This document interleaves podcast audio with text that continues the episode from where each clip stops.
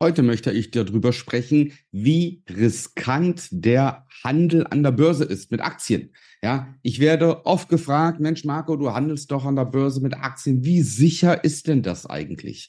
Darauf möchte ich heute mal eingehen. Wie du als Familienvater finanzielle Freiheit erreichst und Vermögen aufbaust, ohne Finanzexperte zu sein. Herzlich willkommen beim Podcast Papa an die Börse. Vom Familienvater zum Investor mit Marco Haselberg, dem Experten für Aktien, Investment und Vermögensaufbau. Es scheiden sich die Geister bei der Börse. Ja, zum einen hören wir, die Börse ist sicher. Ja, wenn du langfristig anlegst, wirst du immer gewinnen. Ja, wir kennen die Erfolgsstories von Warren Buffett und Co., dass man an der Börse einfach so unfassbar viel Geld machen kann.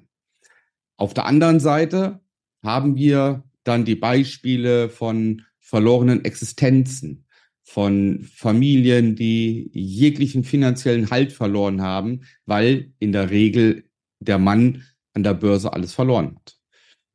Ich weiß nicht, ob der ein oder andere von euch ähm, die Reportage kennt. Ähm, ich komme jetzt gerade auf den Namen nicht, aber auf Netflix lief mal eine Reportage über verschiedene Anleger in Amerika. Das waren ähm, unter anderem ähm, eine, eine Privatfamilie.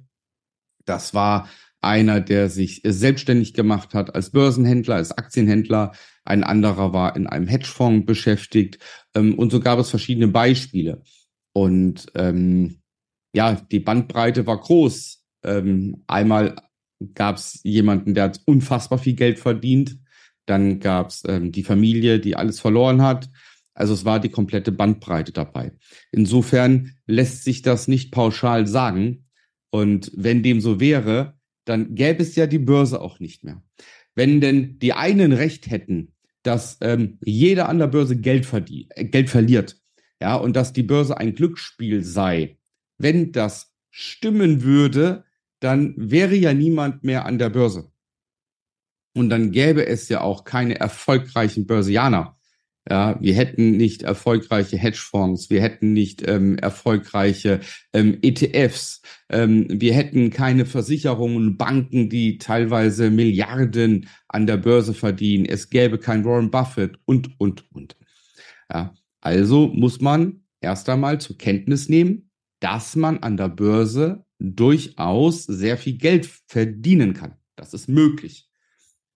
Auf der anderen Seite haben wir auch die Warnhinweise, die du zum Beispiel bei jedem ähm, Broker sehen kannst auf der Webseite. Das ist äh, verpflichtend, diese Angabe beim CFD-Handel, wie viel Prozent der dort handelnden Privatpersonen verlieren innerhalb von drei Monaten Geld. Ja, und das sind teilweise weit über 80 Prozent. Ja. In einer der letzten ähm, statistischen Auswertungen liegt die Zahl ebenfalls, zumindest von denen, die es angeben, bei über 80 Prozent der aktiven Aktienhändler verlieren ihr Geld.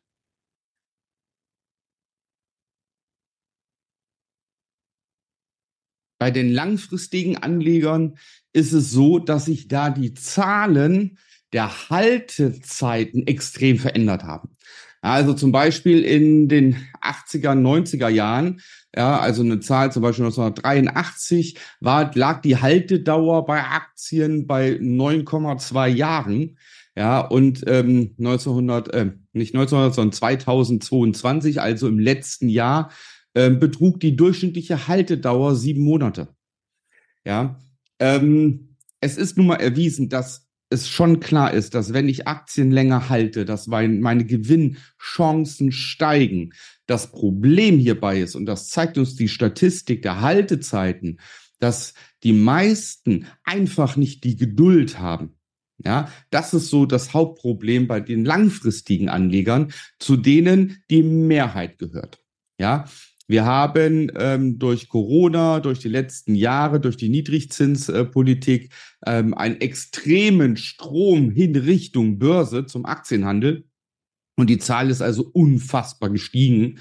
Ja, in Deutschland liegt sie jetzt bei ähm, in diesem Jahr bei Februar im Februar äh, 2023 bei 12,9 Millionen Aktienhändler oder Investierte an der Börse. Ja, letztes Jahr im Februar lag sie bei 12,1 Millionen. Also haben wir 800.000 neue Börsianerinnen und Börsianer dazu gewonnen. Ja, was natürlich erstmal toll ist, dass man überhaupt den Schritt mal wagt an die Börse und sich darauf einlässt. Jetzt haben wir aber halt die Problematik, dass der aktive Aktienhandel ja, über 80 Prozent verlieren dort ihr Geld. Ja, die Trader, die Spekulanten.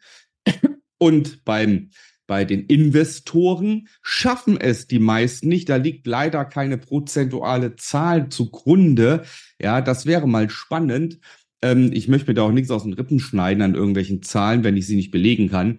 Also auf jeden Fall, aber wir sehen es halt an der Haltedauer. Wenn Aktien im Schnitt sieben Monate gehalten werden, dann hat das ja auch nichts mit langfristigen Investieren zu tun. Ja, ähm, bei mir ähm, in meinem Handeln, ich habe ja drei verschiedene ähm, Handelsstrategien und unter anderem meine langfristige Handelsstrategie, äh, da beträgt die Haltedauer Minimum zehn Jahre. Ja, also da sieht man mal den Unterschied. Und ähm, auf jeden Fall alles, was da drunter ist, da wirst du gewisse Ziele durch das regelmäßige Investieren nicht erreichen. Ja, Fakt ist, und das ist der Hauptgrund, warum man an der Börse Geld verliert, wenn man keinen Plan und kein Regelwerk hat. Und ich weiß, die meisten können es nicht mehr hören. Ja, mich würde es nicht wundern, wenn das Wort Regelwerk mal zum Unwort des Jahres wird. Es hängt vielen aus den Ohren raus. Nur ich kann es leider nicht ändern. Es ist so. Du verlierst an der Börse Geld, wenn du aktiv handelst. Ja, und die meisten verlieren auch Geld, wenn sie langfristig investiert sind oder zumindest werden sie nicht reich. Ja. Und warum? Weil sie halt in beiden Fällen nicht wissen, was sie tun. Ja, wer meint, ich, ähm, ich spare jetzt jeden Monat und suche mir vier, fünf Aktien und bespare die mit 25 oder 50 Euro, ja, und dann ähm, ist das schon gut. Ich äh, kaufe ja günstig nach, ja, buy the dip, ja, und ähm, langfristig wird doch schon alles gut gehen. Der irrt sich, weil er, selbst wenn es gut gehen würde, diesen Weg ja nicht mitgeht bis zum Ende. Ja, das ist ja das Kuriose. Weil du musst dir halt auch nur mal vorstellen, wenn du monatlich 250 oder 300 Euro sparst, meinetwegen sechs Aktien a 50 Euro, wie viel Geld das ist durch den Zinseszinseffekt und so weiter, sagen wir mal in sechs oder sieben Jahren. Ja, da reden wir also ganz schnell von einem sechsstelligen Depot an der Stelle. Ja, und ähm, für die meisten, wenn auf dem Depot erstmal so 100.000 Euro drauf sind, für die meisten ist das so abstrakt viel Geld, ja, dass sie damit dann nicht umgehen können. Und dann ähm, finden Geldentnahmen statt. Und so kannst du nicht weiter skalieren. Nur ein 100.000 Euro Depot, das macht dich nicht reich. Ja, also selbst wenn du dann äh, 7, 8 Prozent oder 10 Prozent erwirtschaften würdest im Jahr minus der Abgeltungssteuer, es verändert dein Leben nicht großartig. Ja, das heißt, du brauchst ein Depot von 500, 600, 700.000 Euro und mehr. Nur da kommen die meisten nicht hin, weil sie es hier zwischen den Ohren, das Gehirn, das, das schafft es nicht. Ja, es wird immer drauf geguckt auf, aufs, aufs Depot und oh, wie viel Geld haben wir denn da und Mensch, wir können doch 20.000 Euro mal wegnehmen für das neue Auto und, und, und. Man kommt dann gar nicht in, ich sag mal so, die reichen Regionen. Ja, und da hört dann der Vermögensaufbau bei den meisten auf, auch wenn sie es faktisch schaffen könnten. Ja, und deswegen sage ich halt immer zu jedem, der damit anfängt, bitte, bitte, bitte, lerne investieren. Lerne es einfach egal ob du jetzt aktiver Aktienhändler werden willst, das kann man lernen. Aktienhändler ist ein Beruf. Das kann man lernen, dass das funktioniert. Machen die wenigsten. Und auch das Investieren muss man lernen. Es ist doch nicht damit getan, dass ich monatlich 300 Euro in den äh, ETF MSCI World äh, ähm, einzahle und dann, äh, ja super, ich bin jetzt Investor, wird schon werden. Nee, wird es nicht so wirst du nie in abstrakt hohe Regionen kommen. Das kann nicht funktionieren, wenn du einen einzigen ETF besparst. Ja. Und das Wort sagt es ja eigentlich auch schon, ein ETF besparen. Es ist nämlich nichts anderes, als wenn du Geld regelmäßig aufs Konto zahlst. Das hat mit investieren und mit Reichtum aufbauen nichts zu tun. Ja, da solltest du dich tiefgehend mit Aktien und mit ETFs beschäftigen. Ja, selbst wenn wir halt einen ETF nehmen und der macht im Schnitt dann seine 7, 8 Prozent Rendite, wenn wir beim MSCI World bleiben, ja, ähm, ja, das bringt dir nicht sonderlich viel. Ja, zieh ein bisschen Gebühren ab und dann zahl die Abgeltungssteuer und dann bleibt dir da kaum was. Ja, jedenfalls nicht, um reich zu werden. Ja, es ist besser als ein äh, Sparbuch oder als ein Tagesgeldkonto, jedenfalls solange die Zinsen noch niedrig sind. Ja, also auch sowas immer bedenken. Und dann ist natürlich auch die Frage, und den Plan haben viele nicht, wann entnehme ich Geld, zu welchem Zeitpunkt? Ja, und wer die Börse nicht versteht und die Marktlagen und die Marktphasen der Börse nicht versteht, der kann natürlich auch beim Besparen eines MSCI World, wenn er zum falschen Zeitpunkt Geld braucht, ja, ein Minus machen. Ganz klar. Und da liegt der Fehler darin, dass keine Finanzplanung da ist, dass kein Handelsplan da ist, dass äh, kein Regelwerk vorhanden ist und dass auch ähm, kein Auszahlungsplan, kein Entnahmeplan vorhanden ist. Das sind alles Sachen, damit musst du dich im Vorfeld einfach auseinandersetzen, bevor du investierst. Egal ob Spekulant oder Investor. Ja, du musst im Vorfeld alles sicher machen mit deinen Plänen. So, und last but not least, sage ich ähm, auch jedem, du kannst an der Börse kein Geld verlieren, wenn dein Money Management und dein Risikomanagement einfach stimmen. Ja, weil wenn du ein Regelwerk hast und dazu hast du dein Risikomanagement und dein Money Management, ja, dann bist du abgesichert. Ja, dann bist du einfach abgesichert. Und ähm, wenn dann das Regelwerk mit einer höheren Wahrscheinlichkeit funktioniert, dann machst du regelmäßig und konstant Gewinne. Wer hat das?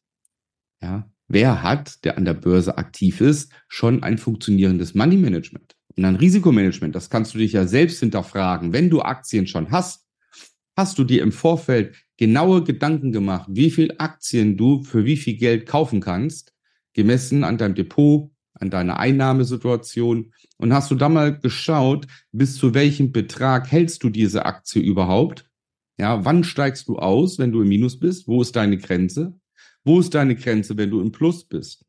Ja, wie managst du deinen Aktienkauf, deinen Trade? Egal ob kurzfristig oder langfristig. Das sind alles Fragen, die musst du dir im Vorfeld beantworten. Und wenn das alles passt, ja, dann hast du ein minimales Restrisiko. Ja, das ist ähnlich wie beim Fliegen. Ich habe ja nun mal auch den Flugschein. Ja, und ähm, wenn man viel fliegt, natürlich gehst du ins Flugzeug, du kannst alle Knöpfe bedienen und so weiter, du fliegst. Aber dennoch musst du als Pilot vor dem Fliegen immer eine Checkliste ausfüllen. Und die Checkliste musst du abhaken.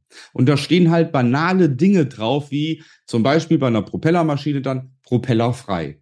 Das heißt, du sollst aktiv gucken, ob der Propeller frei ist.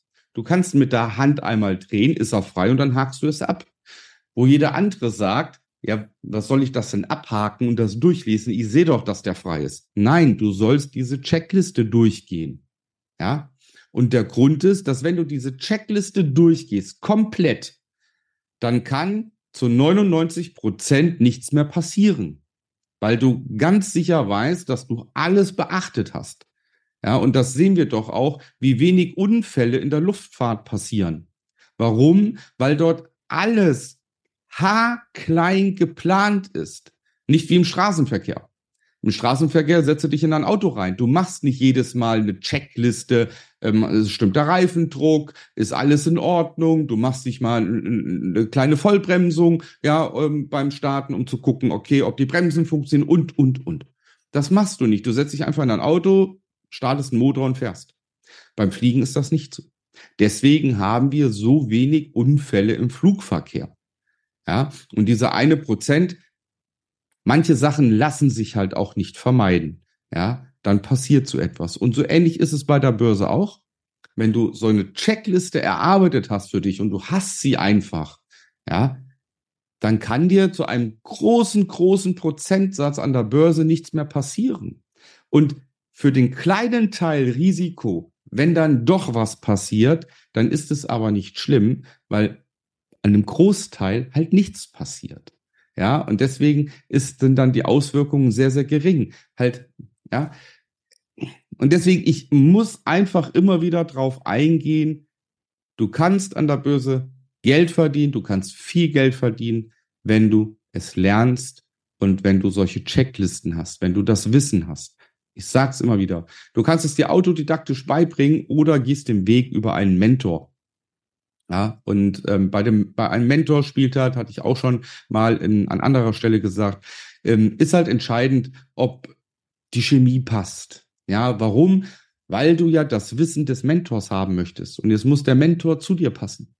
Ja, und wenn ich zu dir passe und du meinst, jawohl, wir sind so auf einer Wellenlänge, was so die Ansichten angeht, ja, bingo, dann hast du deinen Mentor an dieser Stelle gefunden und dann darfst du dich gerne bei mir melden unter www.marcohaselböck.de. Ich freue mich auf dich.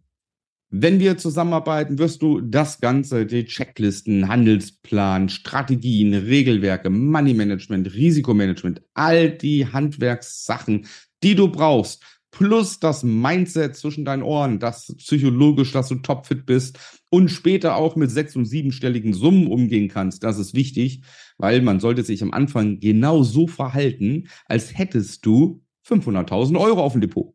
Weil wenn du dich von Anfang an so verhältst, als hättest du es, dann wirst du dich später so verhalten, wenn du es hast. Ganz einfach. Also, ich freue mich auf dich. Bleib gesund. Ja, gehör nicht zu denen, die Geld verlieren. Pass auf dich auf. Pass auf dein Geld auf. In diesem Sinne, alles Gute, dein Marco.